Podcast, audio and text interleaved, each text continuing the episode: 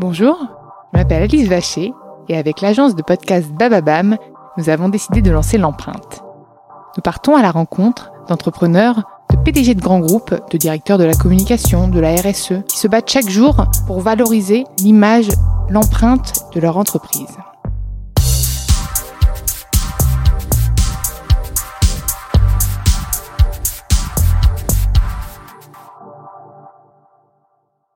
Dans ce nouvel épisode de l'empreinte, j'ai le plaisir d'accueillir Hugo Meunier, fondateur euh, de Merci Raymond, la start-up qui végétalise euh, les, les, les villes. Bonjour. Bonjour Merci Hugo. pour l'invitation. Ben, je suis ravie de te recevoir ici. Euh, Raconte-nous un petit peu ton parcours déjà avant de, avant que tu nous parles de, de ce beau projet, enfin de cette belle start-up. Alors moi, mon parcours, euh, j'ai un parcours plutôt euh, juridique, c'est-à-dire que j'ai fait des études de droit euh, à la fac à Toulouse, donc je suis originaire du Sud-Ouest, euh, dans un, un petit village qui s'appelait même Donzac, euh, donc dans lequel j'avais la, la chance d'avoir un potager, d'avoir euh, une ferme, puisque mon grand-père était agriculteur. Euh, mon grand-père c'est Raymond, donc euh, Ah. qui est lui-même petit-fils d'agriculteur, donc il y a toute une histoire derrière tout ça.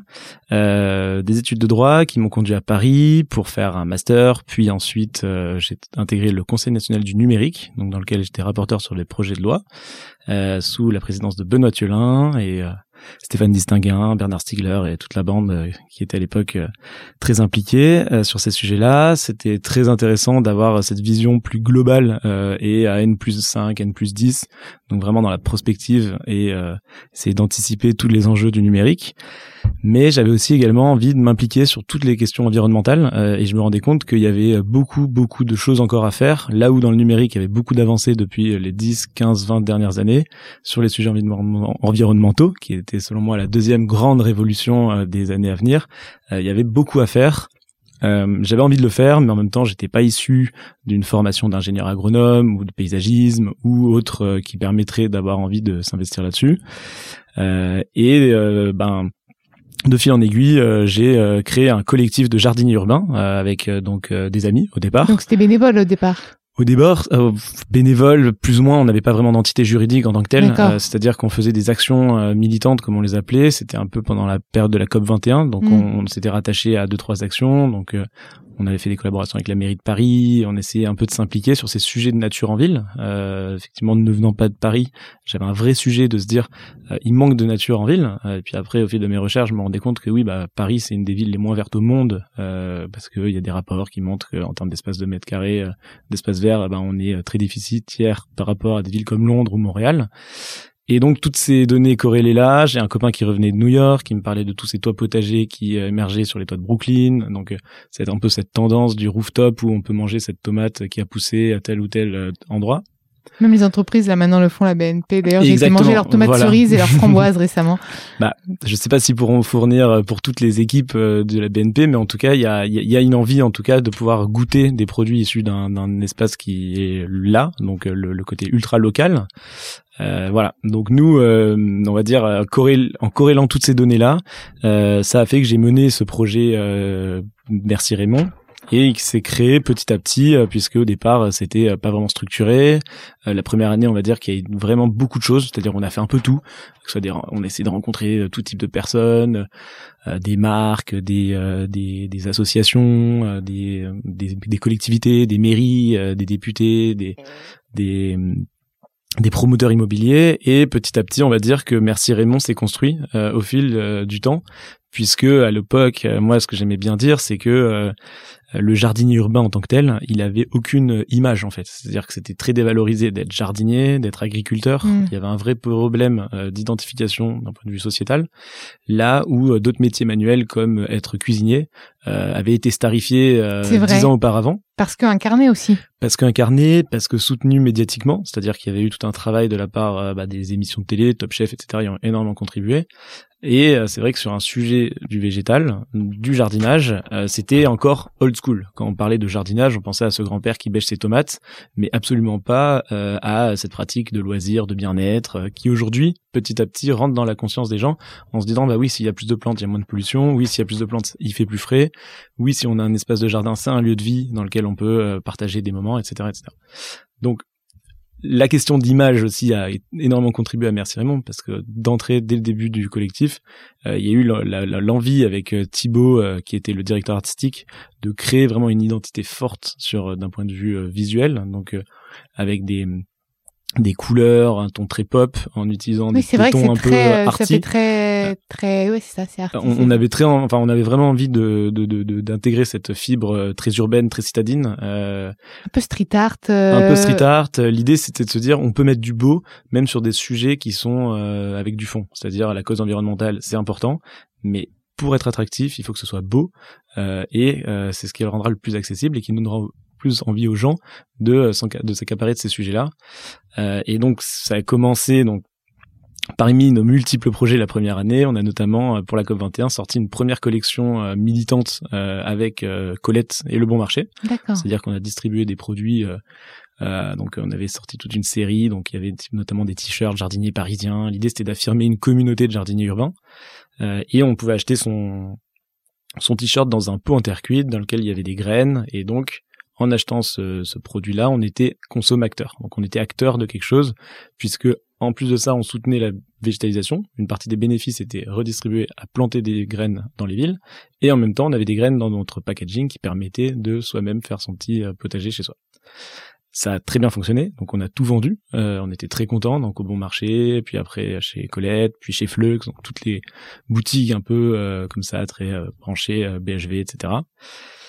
Mais on s'est rendu compte que euh, le textile ou du moins l'objet, euh, la logistique, c'était pas fait pour nous. C'est un vrai métier. Moi, je venais pas d'une école de commerce. Euh, et donc très rapidement, ce qui nous nous avait vraiment plus fait marrer, c'était de se dire ce mouvement de vague verte, de ville verte, comment essayer de s'impliquer un peu plus au-delà de par des objets et de par sensibiliser à travers des produits. Donc en fait, c'est enfin si si je si je, je vois où tu en venir, c'est un projet qui a qui s'est construit au fur et à mesure, c'était évolutif, c'était pas du tout parti du principe que tu voulais faire ça. Exactement, c'est ça. D'accord, d'abord c'est un produit dans un bocal et puis en fait en fait tu savais même pas. Ça, ça a été ça a été un peu ça, c'est-à-dire qu'il y a eu ça mais il n'y a pas eu que ça, il y a eu aussi euh, des, des, des, tentatives de végétaliser des lieux mais on n'y arrivait pas parce qu'on connaissait rien à tout ça. Donc en fait, ça s'est vraiment fait au, en prenant on va dire le, le pouls à certaines choses et au fil des rencontres et petit à petit ça s'est affiné. Donc euh, à un moment donné, on a fait des terrariums parce qu'on trouvait que ça super joli et que tout le monde nous disait euh, oui, les terrariums euh, c'est pratique parce que ça n'a pas besoin d'arrosage. Donc quand on n'a pas la main verte, c'est idéal. Donc on s'est dit bah ouais, génial. Donc on en a vendu dans plein de boutiques de Paris parce que c'était un sujet. Mais notre liant de tout ça, c'était vraiment le végétal et comment impliquer pour rendre les villes plus vertes. Euh, donc ça, ça a été le premier postulat. Ensuite, euh, Merci Raymond a un petit peu grandi, c'est-à-dire qu'il a fallu qu'on se consolide, euh, qu'on se professionnalise aussi. Donc là, à ce moment-là, on a eu dans l'équipe des vrais paysagistes, des vrais ingénieurs, et donc on est monté sur des projets un peu plus grands, hein, donc un peu plus importants, de végétalisation d'espace. On a gagné des premiers concours avec euh, des promoteurs immobiliers, donc euh, Nextdoor, Station F, donc on a revégétalisé tout l'espace Station F par exemple. Et à ce moment-là, on s'est dit, bah effectivement, il y a un enjeu de créer des îlots de fraîcheur. Donc là, on s'est dit, bah on a créé une identité de marque forte à travers Merci Raymond, à travers cette notion de engagement des communautés, repositionner l'image du jardinier urbain sur quelque chose de plus trendy, plus cool, en le démocratisant et en donnant envie aux gens de s'approprier et bah, peut-être eux-mêmes de jardiner. L'étape d'après, ça a été de se dire, bah, maintenant, on devient vraiment acteur. Et pour être acteur, il faut aussi, du coup, euh, faire des projets d'envergure et donc à grande échelle. Donc là, on est rentré dans une phase 2 qui a été de se dire, maintenant, on va créer des îlots de fraîcheur. Donc, euh, les îlots de fraîcheur, ça permet effectivement de diminuer le taux de chaleur, diminuer le taux de pollution, recréer des cadres de vie, donc soit intérieur extérieur. Euh, donc on a gagné gros projets, donc on continue à faire cette tendance-là. Euh, je fais toutes les étapes de Merci ouais, Raymond. Hein, non, c'est euh, hyper intéressant. La, la, la, deuxième, la troisième étape, ça a été de se dire. La marque s'est créée. Mais le, nom était déjà là, par contre, Merci Raymond. Alors le nom, au début, on hésitait. Alors moi, j'avais monté un premier projet en 2013 qui s'appelait le Marché de Raymond. Donc Raymond, donc, Raymond était quand même déjà là. Hein. Raymond m'avait bien inspiré puisqu'à l'époque, euh, en fait, j'avais valorisé ce, ce bah, mon grand-père, donc cet agriculteur du Sud-Ouest, euh, sur des sites internet où l'idée c'était effectivement de valoriser son terroir local, donc en vendant des produits issus de Donzac, un petit village sur des sites internet. Euh, ça cartonnait puisque euh, à l'époque, bon, la ruche qui dit oui arrivait, donc il y avait un sujet là-dessus. Et moi, j'étais parti juste d'une question d'usage, c'est-à-dire que quand je rentrais à Toulouse euh, pour mes études et que je revenais du village, bah, je ramenais mes petits produits que je partageais avec mes copains et forcément, ça marche, ça plaisait. Et donc, je me dit, bah, si moi ça m'intéresse, peut-être que ça intéressera d'autres personnes. ça avait bien marché puisqu'on avait fait une campagne de crowdfunding, on avait levé, je sais plus, des dizaines de milliers d'euros. Il y avait énormément de stars, beaucoup de Parisiens, beaucoup de journalistes parisiens qui avaient relayé très le parisien projet. du coup quand même. Et en fait, je m'étais rendu compte qu'il y avait aussi une, euh, un vrai sujet. La campagne, c'est quelque chose qui fédère euh, les, les Français, euh, les citadins, et c'est quelque chose qui finalement nous rappelle euh, soit une enfance, soit les week-ends, et aussi ça peut aussi noter un manque de nature, un manque de, de présence de cette terre euh, aujourd'hui, Mm. dans des espaces très bétonnés, euh, très déconnectés de ce à quoi bah, finalement on est issu. Voilà, donc euh, l'histoire, c'est qu'il y a eu le marché de Raymond. Moi, rapidement, je me suis dit bon, c'est chouette de vendre des produits en ligne, mais c'était pas du tout mon envie. Je, voulais faire mes études de droit, aller euh, au Conseil national numérique, donc j'ai arrêté ça. Et puis après, je suis revenu et je me suis dit bah c'est vrai que ça m'avait plu, ça m'avait fait rire ce, ce, ce, ce, projet-là. J'avais envie d'être dans une continuité. Et effectivement, marché de Raymond, Raymond, merci Raymond. Euh, Il y avait oui Raymond, Mhm. euh, mais en fait j'avais Et, et comment t'as trouvé le nom du coup T'as demandé à. on, on- bah, après c'est avec des copains, on Ouais. en parle, ils me disent bah tiens c'est rigolo et puis merci Raymond, c'est merci pour les valeurs de la campagne, etc. Mm. Euh, si on parle d'un point de vue marque, merci Raymond, c'était très fort et c'était très important de se rattacher à cette histoire-là. Maintenant, euh, c'est important et c'est vraiment le- la, la volonté de, de la- de l'entreprise de se dire on est plus un mouvement euh, et on s'inscrit dans un dans un dans une identité de collectif, c'est-à-dire que on n'a pas non plus, on a une histoire, mais euh, on n'a pas une incarnation. Et donc, c'est important aussi de s'en détacher, savoir d'où on vient, mais de se dire qu'aujourd'hui on s'en détache et on peut, euh, tout le monde peut se l'approprier. Et donc aujourd'hui, Donc toi tu n'incarnes pe- personne n'incarne la marque finalement? bah, c'est une question d'être porte-parole. On en Oui. parle, on aime bien en parler. Euh, maintenant, demain, si quelqu'un d'autre va parler euh, du projet, euh, je trouve ça génial. Et tant mieux parce que en fait, l'idée, c'est d'évangéliser, d'en parler le plus possible. Mm. Au-delà de Merci Raymond, c'est plus de se dire euh, qu'il y a une notion d'un besoin euh, de faire euh, dans les villes pour les rendre plus vertes, etc. Et en même temps, il y a euh, ben, beaucoup de gens sur qui il faut s'appuyer pour le faire. D'accord, très bien. Donc, voilà. Et, euh, et tu t'inspires d'autres entrepreneurs? Est-ce que tu t'es inspiré d'autres projets pour euh, construire euh, bah, ta marque? Parce que- Est-ce que tu voulais être entrepreneur? Est-ce que quand tu étais à l'école, tu te disais que tu voulais monter ta boîte ou pas du tout? Euh, pas du tout. Moi, vraiment, ça a été plus une, une indépendance, en fait, plus une envie de, de, de pas forcément rendre des comptes, plus une envie aussi de faire ce que j'ai envie de faire. Euh, typiquement, hein, quand on est dans son entreprise, alors oui, on dépend toujours de certaines personnes, mais euh, on est relativement libre dans ses choix, libre dans ses recrutements, libre dans les gens avec qui on travaille. Euh, et euh, voilà, c'est demain, j'ai pas envie de me lever, je me lève pas. Euh, donc, c'est des choses très simples Oui. même si je travaille beaucoup plus Oui, que si j'étais euh, au compte d'une autre entreprise. Mais euh, c'est plus cette notion d'indépendance et de liberté. Et donc, euh, ben, c'est ce qui m'a un peu boosté dans l'envie d'entreprendre. Après, le mot entrepreneur veut tout et rien dire, parce que Ouais, du coup, pour vrai. avoir été au Conseil national du numérique, je travaillais avec Marie Eklund sur toutes les questions euh, innovation et croissance des startups. Donc, on rencontrait beaucoup de startups, on rencontre aussi beaucoup de problèmes que pouvaient avoir les startups, un manque de vision, un manque de structure, euh, beaucoup de startups qui levaient des fonds mais qui se crachaient euh, les années d'après parce qu'il y avait une notion de court-termiste de la part des investisseurs. Voilà. Donc ça, c'est aussi un parcours du combattant, euh, mais euh, c'est rigolo en tout cas de de de d'œuvrer, de faire quelque chose. Et il y a eu toujours cette volonté de se dire, bah en faisant des choses, on verra, mais dans tous les cas, le travail paie. Et euh, si je m'investis et si j'y crois, bah il y aura quelque chose qui va se passer.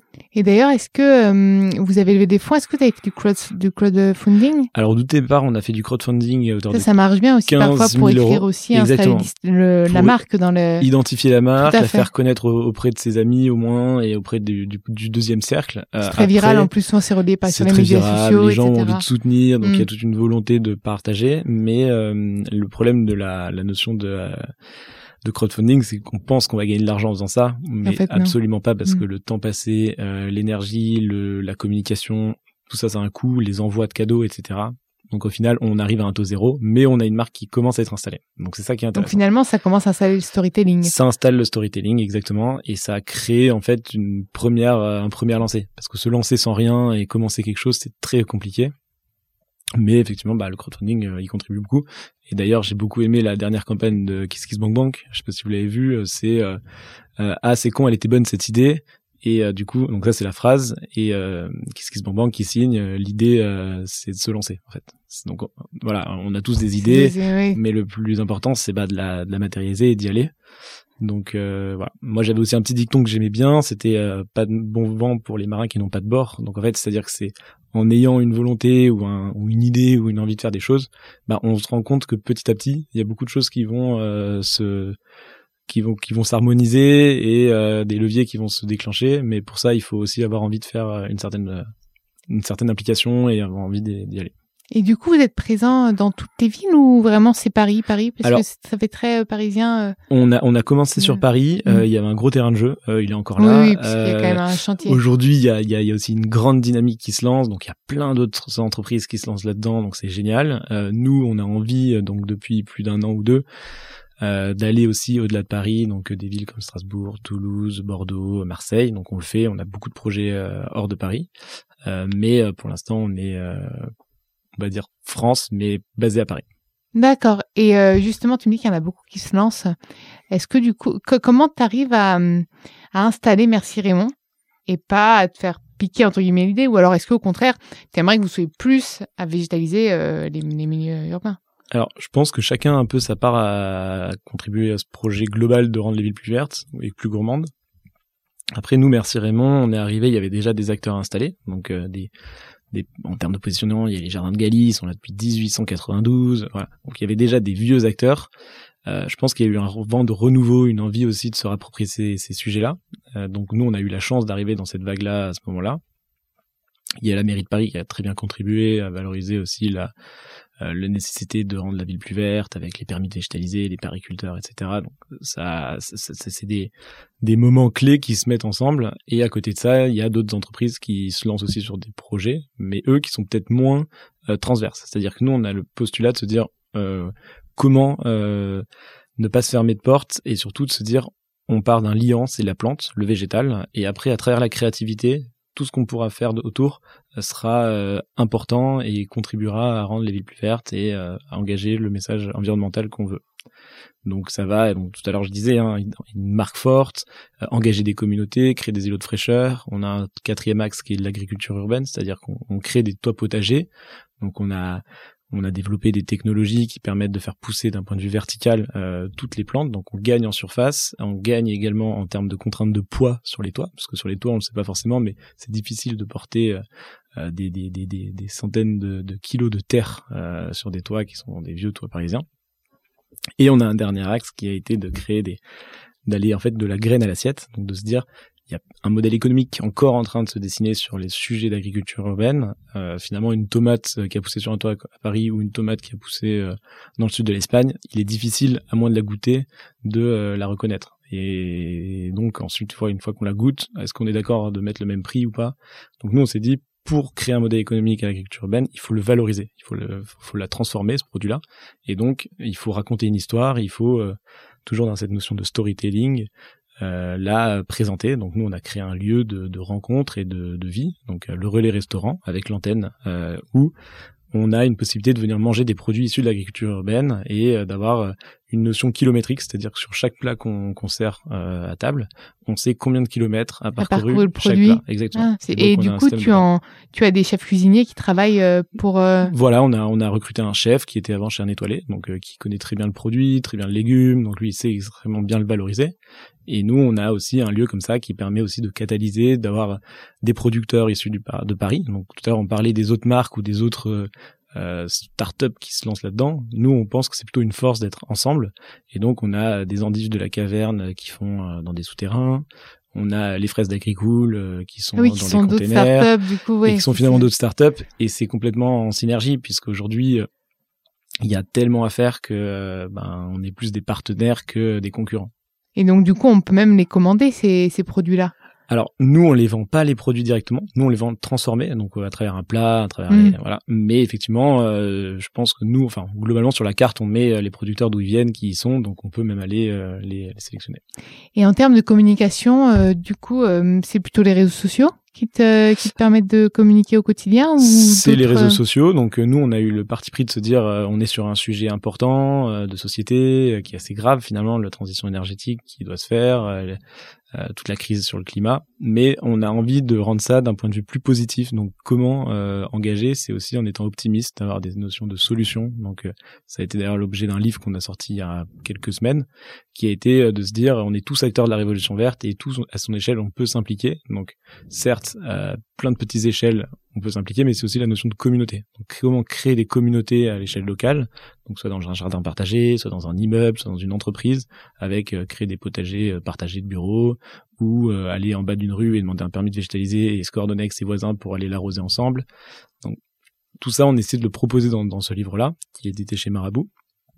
Et effectivement, c'est c'est c'est sur ces sujets-là qu'on communique au quotidien sur les réseaux sociaux, à travers des histoires, à travers des des, des, mouvements. On essaie aussi de montrer que la nature elle est très belle, puisqu'on est sur un sujet quand même qui est très fort, c'est-à-dire que la nature c'est des couleurs, c'est aussi des, des, souvenirs, donc des, des, beaux jardins, des belles fleurs, etc., etc. Et euh, sur l'image de Marc de Merci Raymond, donc on, on fait des, des shootings avec des, des, photographes indépendants, on fait des vidéos avec des vidéastes euh, talentueux, on, on, se dit qu'on a un terrain de jeu visuel, créatif qui est très fort. C'est vrai que c'est très visuel. On, hein. Quand je regardais un petit peu, les, les, images sont très très belles. Hein. Merci. Non mais c'est vrai, c'est très très visuel. Et toi, du coup, tu te reconnais vraiment de ta marque? T'es t'es, t'es fier au quotidien de la de de porter ces valeurs?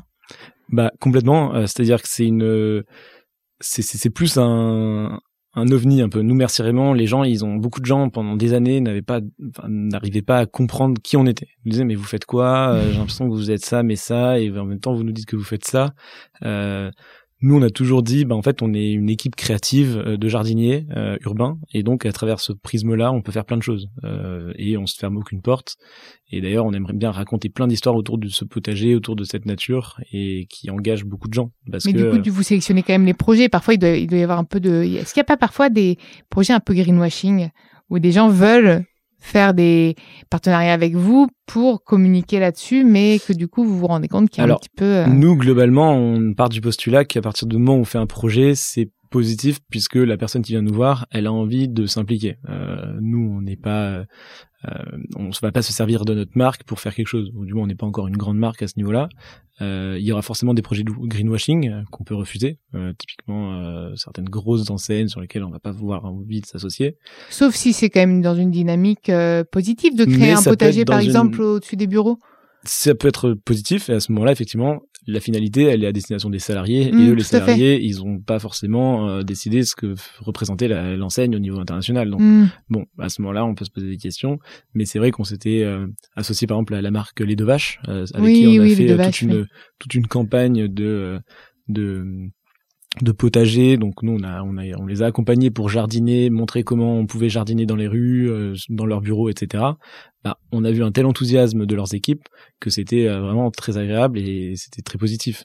Mais si on creusait un peu plus, bah, on retrouve que derrière c'est Danone et Danone, bon, bah, il y a effectivement euh, quelques politiques qui sont encore à voir, mais ils cherchent en tout cas à être dans cette transition bah ça, c'est qu'aujourd'hui les marques euh, sont pas parfaites et vraiment loin de là. Par contre, il y a quand même un, un dynamisme au niveau euh, de de la responsabilité sociétale de l'entreprise et, les marques veulent faire mieux, veulent s'améliorer. Donc, je pense que de les encourager, c'est plutôt, c'est plutôt pas mal. C'est plutôt pas mal, effectivement. Tout en transparence, par contre, en restant transparent sur le produit. Et c'est important aussi de, de, de, savoir en quoi elles veulent s'engager. Euh, il y a certaines marques qui ont des très belles campagnes de communication et derrière il se passe pas grand chose. Et d'autres inversement qui mm. font pas grand chose en termes de communication mais qui sont très impliqués. Donc voilà, après c'est toujours compliqué. Je parlais avec euh, une économiste qui expliquait qu'aujourd'hui les entreprises elles sont jugées sur leur rentabilité économique, qui est un vrai problème, euh, alors qu'aussi elles pourraient être jugées sur la notion d'impact environnemental. Euh, et la question de la transparence se pose vraiment sur l'impact climatique qu'une entreprise a en termes de de, de positionnement puisque euh, des, des, des, applications comme Yuka par exemple euh, qui permettent d'avoir la transparence alimentaire. Demain, imaginons on a une, une, application qui permettrait de savoir quel impact carbone a tel plat ou quel impact mm. carbone a telle enseigne. Bon, on a vu Zay là récemment qui est le futur Yuka pour les entreprises. D'accord. Euh, pour l'impact RSE de l'entreprise. Donc euh, bah j'attends de voir avec grand plaisir pour découvrir ce que ça vaut parce que mm. ça, ça, ça, ça, va contribuer mm. en tout cas à donner envie aux entreprises à partir du moment où elles sont jugées là-dessus, elles vont avoir envie aussi de s'investir sur ce sujet. Mmh, tout à fait. Et donc là, tu nous parlais donc d'un d'un restaurant, d'un livre. C'est quoi le, la prochaine étape? Alors là, on a une grosse étape qui va être aussi d'engager. On, on, parle beaucoup de, de centres de, des villes, euh, dans les bureaux, etc. Mais un des gros enjeux euh, pour rendre les villes plus vertes, c'est surtout la périphérie, donc le périurbain. Euh, donc nous, notre ambition là sur les prochaines années, c'est vraiment de s'impliquer de plus en plus à l'échelle euh, des villes qui gravitent autour des centres euh, très denses. Euh, travailler avec des centres commerciaux, donc on a des surfaces inexploitées qui sont très importantes. Au-dessus, sur les toits. Au-dessus, sur les toits. Donc là, ça pourrait être notamment euh, un retour aux sources puisque historiquement euh, tous ces centres commerciaux là c'était des zones maraîchères euh, très fertiles ils sont arrivés avec des centres commerciaux ils ont bétonné et donc là l'idée effectivement c'est de se réapproprier des espaces de culture agricole au-dessus du toit. Donc ça c'est un sujet. On a le sujet des banlieues qui est très important. Euh, on se rend compte que l'agriculture urbaine ça répond à énormément de mots, donc soit la création de lien social, création d'appartenance à un espace, mmh. création de mieux vivre aussi. À partir du moment où on a des potagers, on va pouvoir se retrouver dans des espaces et avoir envie d'y contribuer. Euh, ça limite les incivilités. Donc ça répond à beaucoup de de besoins qu'ont euh, toutes les problématiques des villes. Et donc, on travaille depuis quelques années dans des cités, donc à la Grande Borne, à la Cité des Musiciens, à Chanteloup, ou même à Stein en Seine-Saint-Denis. Et donc, on mène des actions euh, sur plusieurs années euh, pour créer des clubs de jardiniers, des communautés de gardeneurs, en s'impliquant du modèle un peu de Détroit. C'est-à-dire qu'à Détroit, c'est une ville qui était très désindustrialisée et ils se sont réappropriés leurs espaces pour cultiver leurs légumes, revivre de ça. Ça a permis de limiter la criminalité, ça a permis aussi de faire euh, revivre une ville qui était complètement mise de côté. Exactement. Et donc euh, aujourd'hui, euh, on essaie d'appliquer ce modèle-là dans des cités assez chaudes entre guillemets, qui souffrent d'une image. et en tout cas de l'extérieur, tout le monde dit bah ça craint à la grande borne, ça craint, ça craint, ça craint. Nous, on y est allé des dizaines de fois pour jardiner avec les habitants. c'est des gens qui sont vraiment très ouverts, qui ont envie de faire plein de choses, euh, mais voilà, les médias parlent de que à travers euh, le deal de drogue ou euh, d'autres prismes qui sont très négatifs. Mais il s'y passe beaucoup de belles choses là-dedans et on a envie d'œuvrer là-dedans à travers l'agriculture urbaine. Donc peut-être que bientôt à la place de Ville Fleurie, on verrait Ville Merci Raymond avec les petits logos. voilà, pour ou les même étoiles. par exemple la Grande Borne, nous on l'a rebrandé la Green Born. Ah rien que ça, je pense que ça pourrait, d'un point de vue médiatique, redonner envie aux gens d'y aller peut-être vivre ou d'y passer ou même d'y jardiner. voilà. Et l'international? Peut-être L'international, peut-être. Pour l'instant, c'est euh, déjà bien d'être à Paris, d'être euh, en Paris, France. Paris pour, en premier, les, gros chantiers, c'est Paris et région parisienne, je crois. Et, et surtout, voilà, et d'autres villes comme Toulouse ou d'autres mm. endroits. Mais euh, effectivement, après, il y a d'autres enjeux. aller typiquement dans des villes comme Berlin ou même Londres, on aimerait beaucoup au niveau européen. Et voilà et peut-être pourquoi pas découvrir aussi toutes ces initiatives qui sont faites au niveau international, parce qu'il y a beaucoup d'initiatives, mais dont on n'a pas forcément connaissance. Euh, que ce soit dans des villes comme Singapour ou même euh, au Japon, qui sont très en avance et depuis des années sur ces sujets-là. Euh, voilà. Eh bien, merci beaucoup Hugo. merci beaucoup. Euh, merci d'avoir écouté l'empreinte. Vous pouvez retrouver tous les épisodes sur Bababam, Spotify, Deezer et sur toutes les applications de podcast. N'hésitez pas à liker, partager, commenter le podcast et suggérez-moi des profils intéressants. Je me ferai un plaisir de les recevoir dans l'empreinte.